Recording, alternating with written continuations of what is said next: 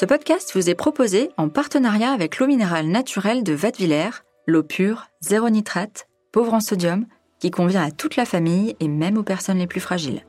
Et n'oubliez pas, pour le bon fonctionnement du corps et de l'esprit, pensez bien à vous hydrater tout au long de la journée. Au petit soin, le podcast de Dr Good qui vous veut du bien.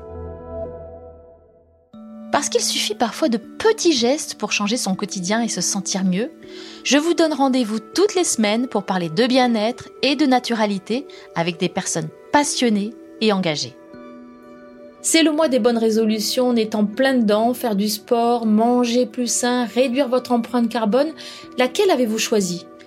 Et si finalement vous preniez le tout? Pas facile, me direz-vous. C'est vrai, mais en lâchant un peu votre voiture au profit du vélo, l'équation est faisable. Pour vous guider, vous rassurer, vous encourager, j'ai rencontré Stein van Osteren, porte-parole du collectif Vélo Île-de-France, pour qui les déplacements à vélo sont une évidence puisqu'il vient des Pays-Bas. Stein Van Osteren, bonjour. Bonjour. Alors, la France est le pays euh, mythique du Tour de France. Est-ce que pour autant, les Français ont vraiment commencé à prendre goût au vélo euh, aujourd'hui? Oui, euh, je crois que le vélo est en train d'exploser et bah, ce qui a vraiment changé la donne de façon définitive, je dirais, c'est en 2020 avec le confinement qui nous a obligés à trouver des alternatives et qui a aussi obligé les politiques à trouver des alternatives parce que d'un seul coup, il se trouvait dans la situation où il fallait immédiatement trouver une solution pour, euh, des, pour le transport, alors que les transports en commun ne pouvaient pas être utilisés à leur pleine capacité, hein, parce qu'on pouvait utiliser seulement 20%. Euh, Et donc la question, par exemple, en Ile-de-France, était comment va-t-on faire le 11 mai, quand la France va redevenir mobile, pour faire les 10, 000, 10 millions de déplacements euh, qui ont lieu dans les transports en commun tous les jours en Ile-de-France? Et ben, le vélo a été une solution parce que euh, a créé ces coronapistes, comme on dit, ces pistes euh, cyclables temporaires. Et en très peu de temps, les autorités partout en France, il y a plus de 1000 km de coronapistes qui ont été euh, créés en très peu de temps avec du moyen réversible, bah, a, mis, a, a, créé un réseau cyclable, même en banlieue, même à l'extérieur de la ville, ce qui a permis à beaucoup de personnes de changer de mode de déplacement on comprend, c'est parti. Malgré tout, euh, si on compare le nombre de déplacements quotidiens qui sont faits par les Français à vélo et ceux qui sont faits dans votre pays, les Pays-Bas, on est quand même très très loin, non? Effectivement, c'est un facteur 10. C'est-à-dire que la part modale, c'est-à-dire le nombre de déplacements à vélo en France, c'est 3%. 3%, c'est très peu sur euh, la, totalité. Hein. Beaucoup de déplacements encore sont faits en voiture. 7 Français sur 10 vont au travail en voiture, par exemple, alors qu'aux Pays-Bas, c'est 27%. Donc c'est presque un tiers des déplacements, euh, de tous les déplacements au niveau national qui aux Pays-Bas sont effectués à vélo et dans des villes même 50%, voire 70% dans l'hypercentre d'Amsterdam, ce qui est absolument énorme. Qu'est-ce qui explique une telle différence? C'est culturel ou pas? Non, ça n'a rien à voir avec la culture et je suis content que vous me posiez cette question parce que souvent, quand moi, en tant qu'Hollandais, j'ai grandi aux Pays-Bas, euh, j'ai vécu jusqu'à 23 ans, quand je parle du vélo, les gens me disent mais Stein, c'est normal, vous êtes hollandais, c'est dans votre culture depuis toujours. Et en fait, pas du tout. Euh, jusque dans les années 70, le Pays-Bas était comme la France, un pays du tout voiture. Euh, la voiture avait littéralement chassé le vélo euh, des routes, mais en fait le vélo a fait un comeback, un, retour, euh, parce qu'il y a eu, ben, il y avait pas mal de morts, il y avait des enfants qui, mouraient sur la route parce que les routes étaient dangereuses, il n'y avait pas de pistes cyclables, et il y a eu le choc pétrolier en 73 qui a privé notre pays, mais aussi la France et d'autres pays occidentaux de pétrole. Et donc du coup, ben là aussi, les, gouvernements étaient obligés de trouver des solutions, et on a décidé à ce moment-là, aux Pays-Bas, de développer le vélo. Donc depuis années 70 déjà. Donc ils ont mis voilà, 40 ans ou 48 ans aujourd'hui euh, pour développer une société totalement cyclable. Et c'est vraiment les pistes cyclables, c'est-à-dire la sécurité, euh, qui sépare les cyclistes des voitures, qui fait que les gens osent sans problème se mettre sur un vélo. Ça devient une évidence. C'est comme pour les routes aujourd'hui en France. Comme il y a des routes partout, ben on ne se pose pas la question, on prend la voiture. C'est pas parce que c'est dans la culture française de prendre la, la voiture, mais c'est parce qu'on a créé un système qui invite tout de suite à prendre la voiture. Et après, la culture, je dirais, c'est plutôt une conséquence de ces aménagements que la cause. Qu'est-ce qui coince malgré tout encore aujourd'hui? C'est quoi les grands aménagements urbains du coup qu'il faut faire pour développer encore euh, ce mode de déplacement?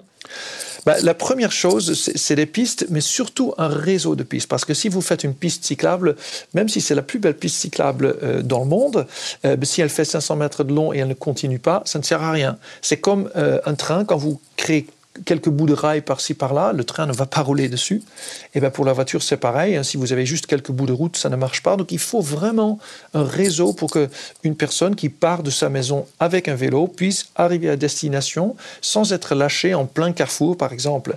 Donc ça, c'est la première chose. Il faut un réseau. Et ensuite, ce qu'il faut aussi, c'est qu'il faut réduire la vitesse des voitures. Hein. parce que si vous vivez dans une ville où vous êtes amené à être frôlé par des voitures à 50 km/h, voire plus, hein, sur la route départementale par exemple, où on peut rouler à 80 km/h, ben, les gens, ils ont peur et ils vont pas se mettre sur un vélo. Donc il faut réduire la vitesse. Euh, aux Pays-Bas, par exemple, 75% euh, à peu près euh, des routes urbaines sont limitées à 30 km/h. Et il faut aussi limiter les transits. Il faut couper le transit dans les quartiers euh, pour que euh, dans les quartiers, on puisse euh, circuler plus facilement et pour que le vélo ne rencontre pas partout, tout le temps, des voitures qui roulent vite. Couper le transit, vous voulez dire bannir la voiture de l'hypercentre? Non, c'est effectivement qu'on pourrait croire, pas du tout. L'idée, c'est pas du tout de, bannir ou de remplacer la voiture, mais l'idée, c'est plutôt de, permettre l'utilisation de la voiture là où elle a sa, pertinence il faut pouvoir aller partout en voiture, évidemment, parce qu'il faut, il faut transporter des choses, euh, mais il ne faut pas nécessairement que chaque route soit une route de transit. Hein. Il, y a des petites rues, par exemple, dans une ville où euh, on pas on n'est pas obligé de, laisser passer toutes les voitures de la ville.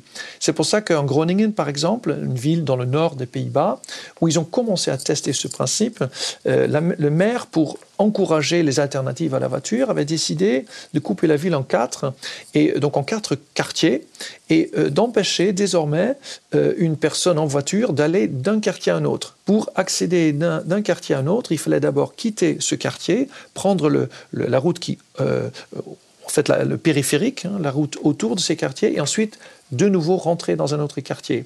Par contre, le, cycliste et les transports en commun et euh, le piéton pouvaient directement aller d'un quartier à un autre. Mais est-ce qu'on prend vraiment ce chemin-là? Parce qu'on voit bien qu'effectivement, euh, en tout cas dans Paris, moi je le constate, les pistes cyclables se sont développées, mais c'est vrai que on passe son temps à changer de, couloir, euh, enfin de côté de chaussée pour continuer sa voie cyclable. On se retrouve avec les bus. C'est quand même pas hyper simple et c'est pas hyper sécurisant pour le moment. Hein c'est parce que nous sommes aujourd'hui dans une phase de transition. Et en fait, un réseau, ça ne se, euh, ça ne se, un réseau parfait qui couvre tout, ben, ça ne se crée pas comme ça euh, tout de suite. Même si c'est plus facile et moins cher qu'un réseau pour, pour les voitures, ça, ça, prend un peu de temps. Donc il faut, il faut attendre, euh, il, faut, il, faut, laisser le temps pour, pour installer ce, ce réseau parfait. Et encore, Paris, en très très peu de temps, a créé un réseau express vélo, un, réseau structurant de seulement 4 axes qui mesure 43 km sur toute la capitale et qui permettent à n'importe quelle personne qui habite à, Paris d'aller d'un quartier à un autre en utilisant ces axes structurants. Donc c'est possible, mais après, ça ne suffit pas. Il faut, après ces, ces quatre axes, il faut aussi des axes qui, qui permettent de circuler en sécurité dans les quartiers même. Donc en fait, ça prend tout simplement du temps, mais ce temps est en train d'être pris. Il y a plein de villes aujourd'hui qui commence à développer un réseau structurant cyclable, comme on appelle ça, un réseau express vélo, avec des, quelques axes qui, maillent euh, le territoire pour qu'on puisse facilement aller euh, d'un endroit à un autre, un peu comme finalement la voiture et les transports en commun. Mais euh, par exemple, aux Pays-Bas, vous avez les vélos et les bus dans la même voie? Non, ils sont pas. En fait, ils, ne partagent pas euh, des couloirs de bus. Euh, ça ne, n'existe pas euh, parce qu'on on, on, va pas mélanger les souris et les éléphants parce que c'est trop inconfortable. Quand vous roulez dans des villes où il y a énormément de trafic ou dans des rues où il y a beaucoup de trafic, ben, dès que vous y mettez la roue, ben, vous êtes mélangé avec des bus. Et ça, c'est en fait seulement les personnes qui savent faire du vélo, qui sont des, cyclistes chevronnés, euh, ben, osent faire ça. Mais le but, c'est justement de, convaincre d'autres personnes ou de permettre à d'autres personnes qui n'ont pas l'habitude aujourd'hui de faire du vélo, de se mettre sur un vélo et dans un couloir bus mixte, comme on dit, un couloir où le bus peut rouler avec le vélo, ça n'invite pas du tout à la balade mm. euh, et, au déplacement euh, à vélo. Alors justement, beaucoup d'entre nous ne sommes pas des cyclistes chevronnés. Quels conseils vous pourriez donner à tout un chacun justement pour oser quand même aller dans la circulation? Quelles sont les précautions qu'il faut prendre, les petits trucs en fait pour oser aller dans la circulation? Ben déjà, euh, il faut assumer sa place. Donc, il faut pas, euh, c'est la première règle, il faut pas rouler euh, proche des voitures garées, par exemple, parce que vous pouvez vous prendre une portière. Il faut faire attention, il faut, il faut, il faut vraiment prendre sa place. Il ne faut pas avoir peur. il faut, la route vous appartient. La deuxième règle, c'est soyez visible et prévisible.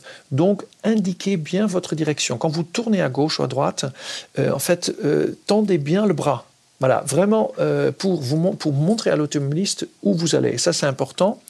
Et puis, troisièmement, ne vous mettez jamais, au grand jamais, à côté d'un poids lourd ou d'un bus ou d'un grand volume, parce que euh, le conducteur ne vous verra pas parce que son angle mort est très grand. Et comme en France, les pistes cyclables ne sont pas encore partout achevées, eh ben, en fait, euh, voilà, vous risquez parfois de vous retrouver à côté des poids lourds. Il faut, il faut jamais faire ça. Et puis, dernier euh, conseil, regardez, établissez un contact euh, visuel avec les automobilistes. Quand vous allez tout droit et un automobiliste veut euh, vous doubler et, passer à droite, donc croisez votre chemin, regardez-le dans les yeux. Comme ça, vous allez vraiment lui envoyer le signal, attention, je vais tout droit, j'ai la priorité, et vous allez voir s'il vous voit ou pas. Parce qu'aujourd'hui, parfois, on ne se voit pas et il faut prévenir ça est-ce qu'il y a des équipements qui sont qui vont faciliter ça? Est-ce qu'un rétroviseur c'est c'est une bonne chose? Est-ce que euh, enfin certains équipements comme ça vont mettre en sécurité? En fait, les, rétroviseurs, ça, peut, euh, ça peut être. Euh, certaines personnes aiment, bien ça. Personnellement, j'en ai pas parce que moi, j'ai l'impression que quand je retourne, déjà, c'est bon de pouvoir retourner.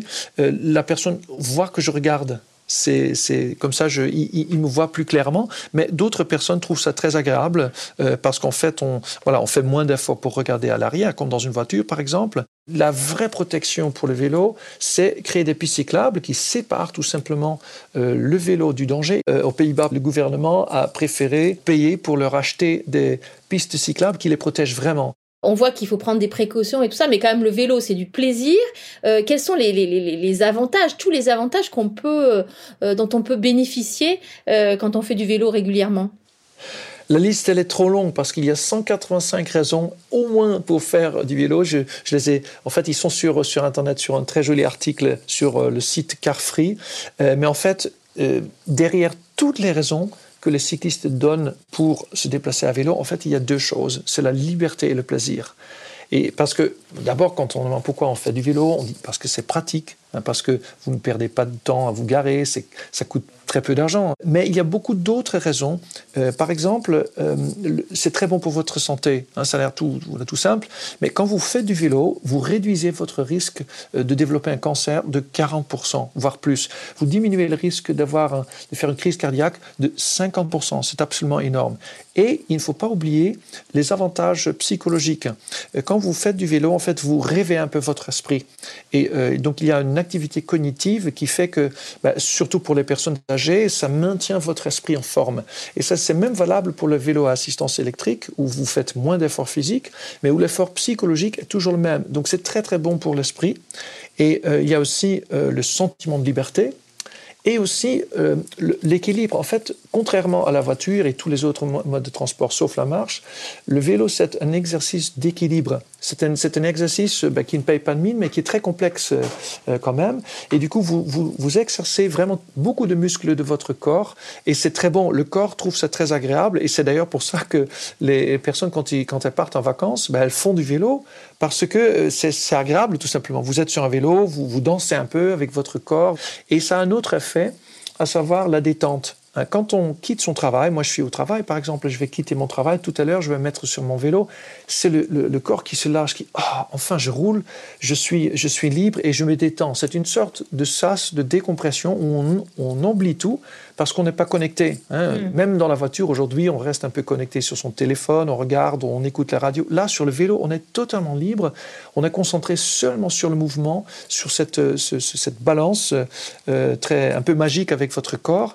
Et du coup, ça donne envie euh, de, de, continuer ce, ce voyage. Et l'autre avantage, comparé à la voiture, évidemment, pas au transport en commun, c'est quand même qu'on réduit son empreinte carbone.